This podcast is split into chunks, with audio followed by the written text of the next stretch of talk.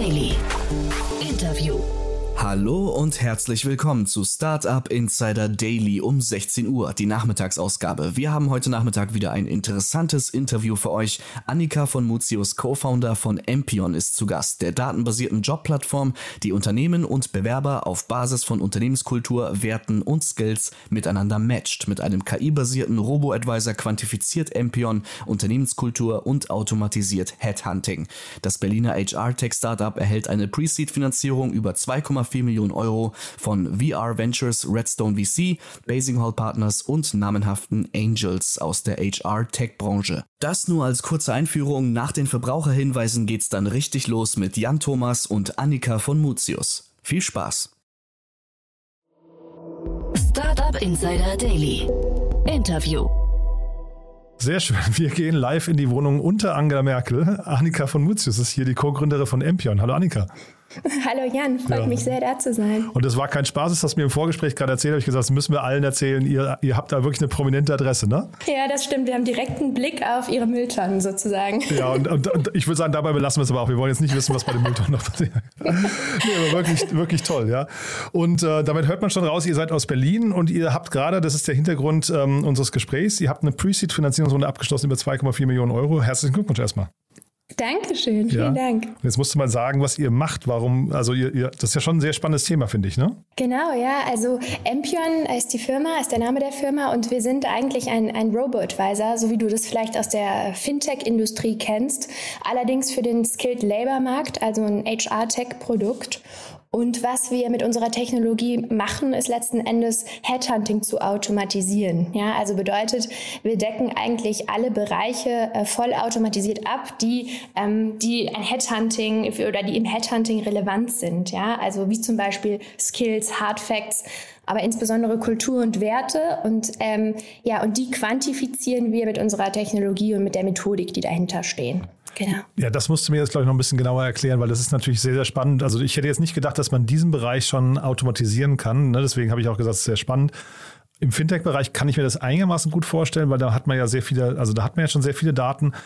Wenn es aber um Persönlichkeiten geht und auch so den kulturellen Fit, würde ich sagen, wird es doch eigentlich sehr kompliziert, oder? Ja, absolut. Es ist auch eine komplizierte Technologie, die dahinter steht. Also, was du dir vorstellen kannst, ähm, ein, ein Headhunting-Interview hat ähm, mehr als 100 Millionen verschiedener Interaktionsmöglichkeiten und das reduzieren wir auf ein Minimum ja, und machen damit natürlich ein skalierbares Produkt, was dann auch Headhunting für alle zugänglich macht, die vielleicht normalerweise nicht die Voraussetzungen ne, von einem klassischen Headhunter erfüllen würden werden.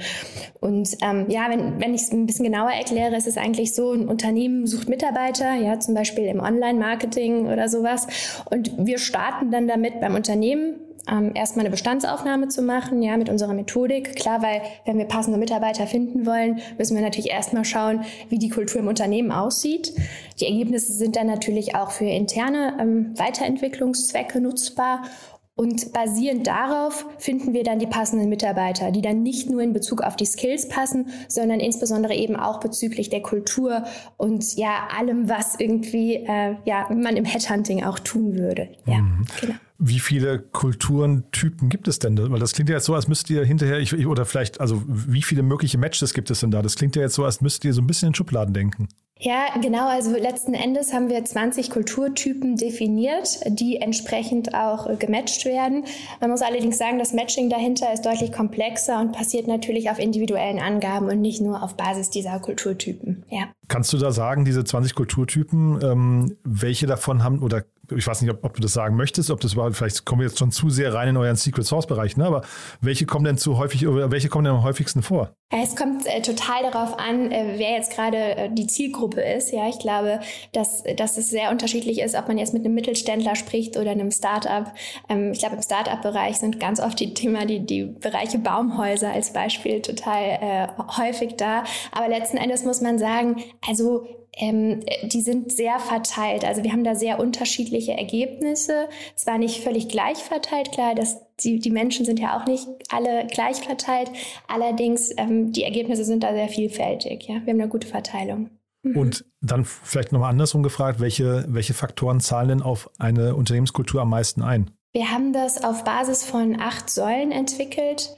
Ähm, das sind Themen wie zum Beispiel Weiterentwicklung, ja, Kommunikation. Die ganzen Themen New Work sind natürlich sehr, sehr spannend und sehr relevant. Also das sind so klassische Beispiele, die dann als Säulen oder als Dimension in die Methodik ähm, einfließen. Wenn du sagst New Work, was meinst du damit genau? Ich frage jetzt deswegen, weil ich hatte mal die äh, ähm, die ähm, Hosts von dem äh, On the Way to New Work Podcast hier bei mir und da habe ich gedacht, New Work finde ich super und dann hat er gesagt, ja, aber meinst du auch wirklich das Gleiche? Und deswegen frage ich mich, was du mit New Work meinst. meinst ne? Ja, es sind letzten Endes alle Themen, die irgendwie für, für, für die neue Arbeitswelt relevant sind. Ja, ob das zum Beispiel flexible Arbeitszeiten sind als Beispiel oder die Art, wie man kommuniziert. Ähm, ja, sowas in der Art. Genau, weil er hat mich da eines Besseren belehrt, hat dann gesagt, naja, aus unserer äh, Sicht äh, bedeutet New Work eigentlich etwas zu tun, was man wirklich, wirklich, wirklich will. Das habe ich mir so, ist bei mir so richtig hängen geblieben, ja. Und das zu finden und da auch den, deswegen frage ich so konkret, und da den per, perfekten Match zwischen Unternehmen und Bewerber herzu, herzustellen, ist ja wahrscheinlich total kompliziert, oder? Ja, sehr. Also ich muss sagen, das ist auch unsere ähm, persönliche Motivation dahinter, ja, wieso wir das ganze Thema so spannend finden, weil der ganze HR-Markt ja immer so sehr negativ konnotiert ist. Ja, es geht immer nur um Fachkräftemangel. Ja, ja, es geht immer so diese furchtbaren Themen. Ja, so in, in irgendwie in 2030 äh, acht Millionen Fachkräfte, die in Deutschland fehlen.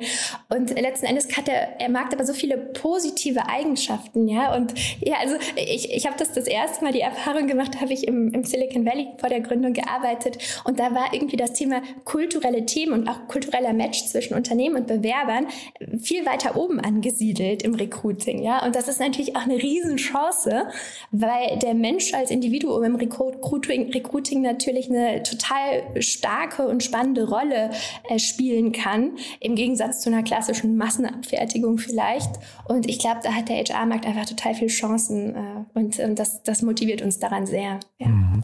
Zeitgleich, wenn man sich jetzt in der Berliner Startup-Szene bewegt, dann sieht man ja, dass eigentlich so die Halbwertszeit ist gut. Jetzt gibt es gerade noch so irgendwie äh, Marktumfeld, Layoffs, aber eigentlich auch davor, ne, war das ja schon, dass so der, die, die durchschnittliche Zugehörigkeitsdauer zu einem Unternehmen waren immer so anderthalb, zwei Jahre. Ne? Das ist jetzt nicht besonders viel. Das heißt, sind, ist das eher so, weil Menschen sich generell einfach jetzt viel flexibler und weiterentwickeln wollen, mehr sehen möchten? Oder ist das, weil da im Recruiting am Anfang ein Fehler gemacht wurde? Ich glaube unterschiedliches. Also da spielen sich ja beide Faktoren mit ein. Das eine ist, es ist nicht mehr normal, dass man äh, einen Arbeitgeber im Laufe des Lebens hat. Ja, das ist einfach eine Zahl, die sich massiv multipliziert. Aber das andere ist sicher auch, dass Recruiting in vielen Fällen noch, ähm, noch nicht ganz richtig gedacht wird. Ja, also dass eben gerade diese Themen Unternehmenskultur und Werte im Recruiting nicht berücksichtigt werden, aber letzten Endes ähm, ja die fünf wichtigsten Jobzufriedenheitsfaktoren widerspiegeln und dass das ein Thema ist, das letzten Endes noch nicht richtig berücksichtigt wird. Und genau da setzen wir eigentlich ein. Ja, deswegen auch ein wesentlicher KPI für uns ist Mitarbeiter-Retention erhöhen und das eben zu verbessern. Ist das so, ja? Ja, ja, genau. Und ist das dann quasi auch euer Leistungsversprechen schon? Also vielleicht kannst du jetzt mal kurz beschreiben, wo ihr gerade steht und mit, welchen, mit welcher Art von Kunden ihr euch auch beschäftigt. Unterschiedlich. Also wir haben äh, Ampion im Dezember äh, gegründet, also jetzt vor einem guten halben Jahr. Wir haben dann das Produkt im Februar live geschaltet und äh, sind jetzt ungefähr bei, bei knapp 400 Unternehmen auf der Plattform. Da sind tatsächlich ganz unterschiedliche dabei. Ja? Also wir haben da eine ganz gute Traction im, im Startup-Markt gezeigt. Äh, Mittelständler sind natürlich eine große und wichtige Zielgruppe. Ähm, das ist so, so, so der Bereich, in dem, glaube ich, für den Moment unser äh, Sweet Spot liegt. Ja, genau. Mhm. Und wie hat man sich das jetzt vorzustellen? Jetzt, sagen wir jetzt, wahrscheinlich, ihr, ihr, habt Outbound Sales oder ist das eher so, dass die Leute sich bei euch einfach äh, online registrieren können? Wie, wie hat man sich das vorzustellen? Ja, man wünscht sich natürlich äh, Inbound-Leads, ja, so gut es geht, klar. Aber wir sind natürlich im Aufbau, ja. Also wir haben einen guten Sales-Prozess aufgebaut, der funktioniert, der jetzt auch ins Laufen kommt. Allerdings, ähm, klar, man, man, man muss immer schauen, äh, wie dann, wie eine optimale Zusammensetzung im, im Sales-Prozess ist. Aber sowohl Inbound als auch Outbound ist dabei. Ja, ich frage deswegen, weil ich bei euch keine Preise gefunden hatte. Ne? Das ist immer so ein Indikator dafür, dass es dann möglicherweise eben so ein richtiges, ähm, ja, fast wie so, so, ein, so ein, ähm, weiß nicht, M, ähm, äh, na, Großkonzern, äh, ähm, ach, es fällt, fällt mir der Begriff nicht ein, bin ich so bescheuert. So eine, Entschuldige jetzt, äh, das ähm, hat dann immer so einen Enterprise-Sales-Charakter, ne? Das, äh, mhm. oder deutet darauf hin, deswegen frage ich gerade, wie das bei euch ist. Nee, tatsächlich, also wir fokussieren uns auf Unternehmen mit ungefähr 50 bis, bis 5000 Mitarbeitenden. Genau. Wow, okay. Mhm. Und jetzt habt ihr diese erste Finanzierungsrunde abgeschlossen, äh, auch spannende Investoren dabei. Ähm, vielleicht kannst du uns da mal kurz durchführen und dann auch erzählen, was ihr damit erreichen. Äh, Finanzierungsrunde schließt man immer ab, um einen bestimmten Meilenstein oder mehrere zu erreichen. Vielleicht magst du sagen, wie weit ihr damit kommt. Genau, ja. Also wir sind total dankbar jetzt um die Runde. Es sind wirklich viele dabei, um die wir sehr, sehr glücklich sind, beziehungsweise alle letzten Endes. Ähm, Lead ist bei uns Redstone, also der Berliner VC ähm, und äh, der Fonds davon, also der VR Ventures Fonds. Und äh, haben, wir haben dann noch einen zweiten VC, einen Londoner VC, Basing Hall Partners dazu genommen. Das ist, glaube ich, ein ganz gutes Setup auch äh, für die Zukunft, für zukünftige Runden. Und äh, dann haben wir noch eine gute Runde an Angels dabei, äh, die uns äh, bisher echt großartig unterstützt haben. Ich glaube, da ist ähm, vor allen Dingen zum, zum einen der Robin Behlau von Around Home zu, zu erwähnen, der uns großartig unterstützt, ähm, der Michael Stephan und der Frank Freund von Raisin, also auch ein Fintech ähm, ja, und äh, dann natürlich einige aus der HR-Branche, die für uns super wichtig waren, ja, die da ihre Expertise irgendwie mit reinbringen können. Das ist zum Beispiel der, der Fabian Kienbaum, äh, die Konstanze Buchheim, ähm, die Anna Kaiser von Tandemploy, äh, Oliver von Personio, Emma von Honeypot. Also ich glaube, wir haben da eine gute Runde an Leuten, die, äh, mit denen wir uns großartig verstehen und die uns da ganz gut unterstützen können, ja. Aber es ist ja spannend, Konstanze von Buch. Also erstmal viele HR-Experten, das sieht man schon mal, ne? Aber jetzt äh, Fabian Kienbaum oder Konstanze von Buchheim. Äh, Buchheim ist ja, äh, das sind ja eigentlich potenzielle Konkurrenten zu euch, oder? Ja, klar. Ähm, letzten okay. Endes ist das natürlich ein sehr verwandtes Feld, aber ich glaube, es ist ja immer wichtig, dann entsprechend auch da zu investieren, wo sich der Markt vielleicht bewegt, weiterentwickelt. Und äh, wir schätzen deren Expertise natürlich sehr und äh, arbeiten da natürlich auch eng zusammen. Und äh, das ist auch der Mehrwert, den das, glaube ich, auf beiden Seiten stiften kann. Und man muss sagen, ähm, Executive Search ist auch ein Thema, was natürlich auch ab einer bestimmten Einkommensklasse erst einsetzt. Wir siedeln uns eigentlich genau unter dieser, ähm, unter dieser Executive Search Klasse an, ja, und machen den White-Color-Markt mit, mit einer Einkommensklasse von ungefähr 40, 50 bis 150k Jahreseinkommen. Genau. Und ja, jetzt, also das, das klingt nach einem Modell, wenn es funktioniert, ähm, dass es ja richtig durchstarten kann. Ne? Das sieht man ja bei den anderen Robot-Advisern im Fintech-Bereich auch. Oder vielleicht können wir noch mal kurz darüber sprechen, die Fintech-Experten, die du dabei hast, ähm, was sagen die denn über das Modell? Also ja. sie werden es natürlich gut finden, wenn sie investieren, aber ähm, äh, haben, die auch, haben die auch Zweifel angemeldet?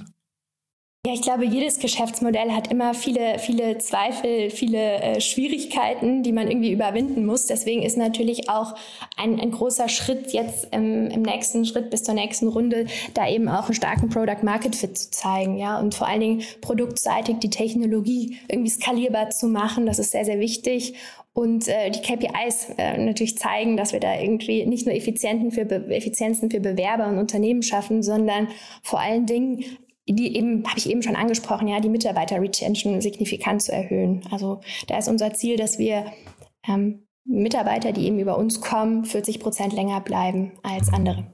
Und dieses Sourcing von Mitarbeitern, äh, ist, sind das dann Leute, die, also man kennt das ja bei Headhuntern, die dann aktiv auf die Suche gehen und Leute ansprechen. Äh, bei euch funktioniert das wahrscheinlich dann viel mehr datenbasiert auch, ne? Genau, ja. Also das ist natürlich äh, eine, auch eine große Lead-Gen-Aufgabe. Ja, also letzten Endes da die Conversions zu optimieren, da effizient eben auch Ressourcen einzusetzen und ähm, das, äh, die, den Lead, den wir eben generieren, dann auch wirklich effizient entlang des gesamten Career Paths zu begleiten und dann entsprechend natürlich auch ja, einfach effiziente Ressourcennutzung dazu zu haben. Mhm. Du hast vorhin gesagt, du hast das ähm, im Silicon Valley irgendwie schon beobachtet. Ähm, Gibt es denn im Silicon Valley auch schon, sag mal, ähnliche Modelle? Also seid, oder, oder ist das jetzt hier quasi, seid ihr da allein auf weiter Flur und habt, habt vielleicht sogar noch einen Zeitvorteil? Genau, also es gibt Produkte, die einen ähnlichen Ansatz haben. Ähm, die sind auch teilweise schon verkauft an große Anbieter. Äh, die haben sich auch sehr auf, das, auf, auf die Technologiekomponente fokussiert, ähnlich wie wir das machen. Ich glaube, wir haben aber noch mal ein bisschen einen anderen Ansatz und ähm, ich glaube aber, es, es, ist schon mit, mit einigen Modellen, die allerdings dann nicht so skaliert äh, sind, ja, äh, hat man schon gesehen, da gibt es ein Proof of Concept, äh, das müssen wir jetzt nur groß machen und müssen mhm. schauen, dass wir da genau den richtigen Weg für uns finden. ja. Ich hatte den Christian Eggert neulich hier zu Gast, ähm, der hat ja Beck gegründet und das wurde jetzt gerade von Personio übernommen. Ähm, ne? Also da ist dann äh, zumindest einer der Personio-Gründer ist ja auch bei euch oder ich glaube Personio-Gründer ist es sogar, ne? der bei euch mit investiert ist. Der, der VP Sales ist dabei. VP genau. Sales, ja. Ist mhm. das schon so ein, so ein potenzieller Exit-Kanal für euch oder ist, denkt ihr über sowas noch gar nicht nach? Ist noch viel zu früh? Ja, ich glaube, eine gute Exit-Strategie ist immer wichtig von Anfang an, ja. Aber ähm, nee, also ich glaube vor allen Dingen der Mehrwert, den Personio uns natürlich jetzt bietet, ist auch zu sehen, ja, wie, wie machen die Sales, ja, wie haben sie ihr Produkt, ja, wo haben die ihren Sweet Spot gehabt, wie haben die ihren Go-to-Market gemacht. Das ist natürlich für uns ein ungemein Mehrwert, da den, den Oliver dabei zu haben und auch seine Expertise, die er jetzt ja über einige Jahre auch bei Personio mit aufgebaut hat, damit einzubringen. Und ähm, das, ist, das ist echt gut. Also Zielgruppen sind recht ähnlich, ne? Sehr ähnlich, ja. Ich glaube, wir können noch mal ein bisschen, wir, wir sind noch mal ein bisschen, ähm, ein bisschen höher mit, äh, mit, den, mit der Mitarbeiteranzahl angesiedelt, aber es ist sehr ähnlich, ja. Hm. Also finde ich, finde ich sehr, sehr spannend. Jetzt bin ich gespannt, wann wir zum nächsten Mal sprechen, wenn die nächste große News kommt. Das war jetzt die Pre-Seed-Runde, ne? genau, das war unsere erste Runde. Ja, genau. toll. Also ja, klingt, klingt großartig. Ich wüsste jetzt gar nicht, was da schiefgehen kann. Du hast vorhin von Herausforderungen gesprochen. Was, was siehst du jetzt noch als Herausforderung? Also also ein paar Dinge hast du ja gerade schon genannt, aber gibt es da Sachen, die dich nachts nicht schlafen lassen? Ja, klar. Also es sind natürlich auch viele Herausforderungen, auf die man sich so freut. Ich glaube, eine ist, obwohl wir natürlich ein HR-Unternehmen sind, ja, also letzten Endes ein Team aufbauen. Ich glaube, das ist so ein, so ein Thema. Also alles steht und fällt mit dem Team. Und das war für uns jetzt auch am Anfang mit den Key Hires echt eine herausfordernde Sache. Ja, welche, welche Leute passen gut zu uns? Wer hat äh, Lust auf das Thema? Und ich glaube, da haben wir jetzt die ersten richtigen Hires auch gemacht. Aber das ist natürlich äh, bisher das, was uns am meisten auch natürlich gefordert hat. Und äh, genau, ich glaube, das ist ein, ein ganz wesentliches Thema. Aber dass das für euch ein Thema ist, hätte ich ja jetzt wirklich nicht gedacht.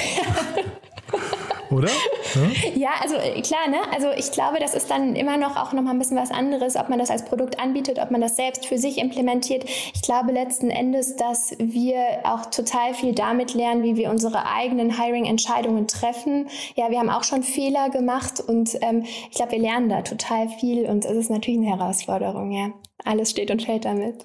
Aber ich höre raus, eure App endet trotzdem mit dem, oder euer, euer, Angebot endet trotzdem mit dem Hiring. Das heißt, ihr kümmert euch danach nicht nochmal, weil also Personio hat ja dann den ganzen Onboarding-Prozess und solche Geschichten. Das ist aber alles nicht mehr euer Thema. Ihr hört quasi mit dem Finden des, des äh, Kandidaten auf.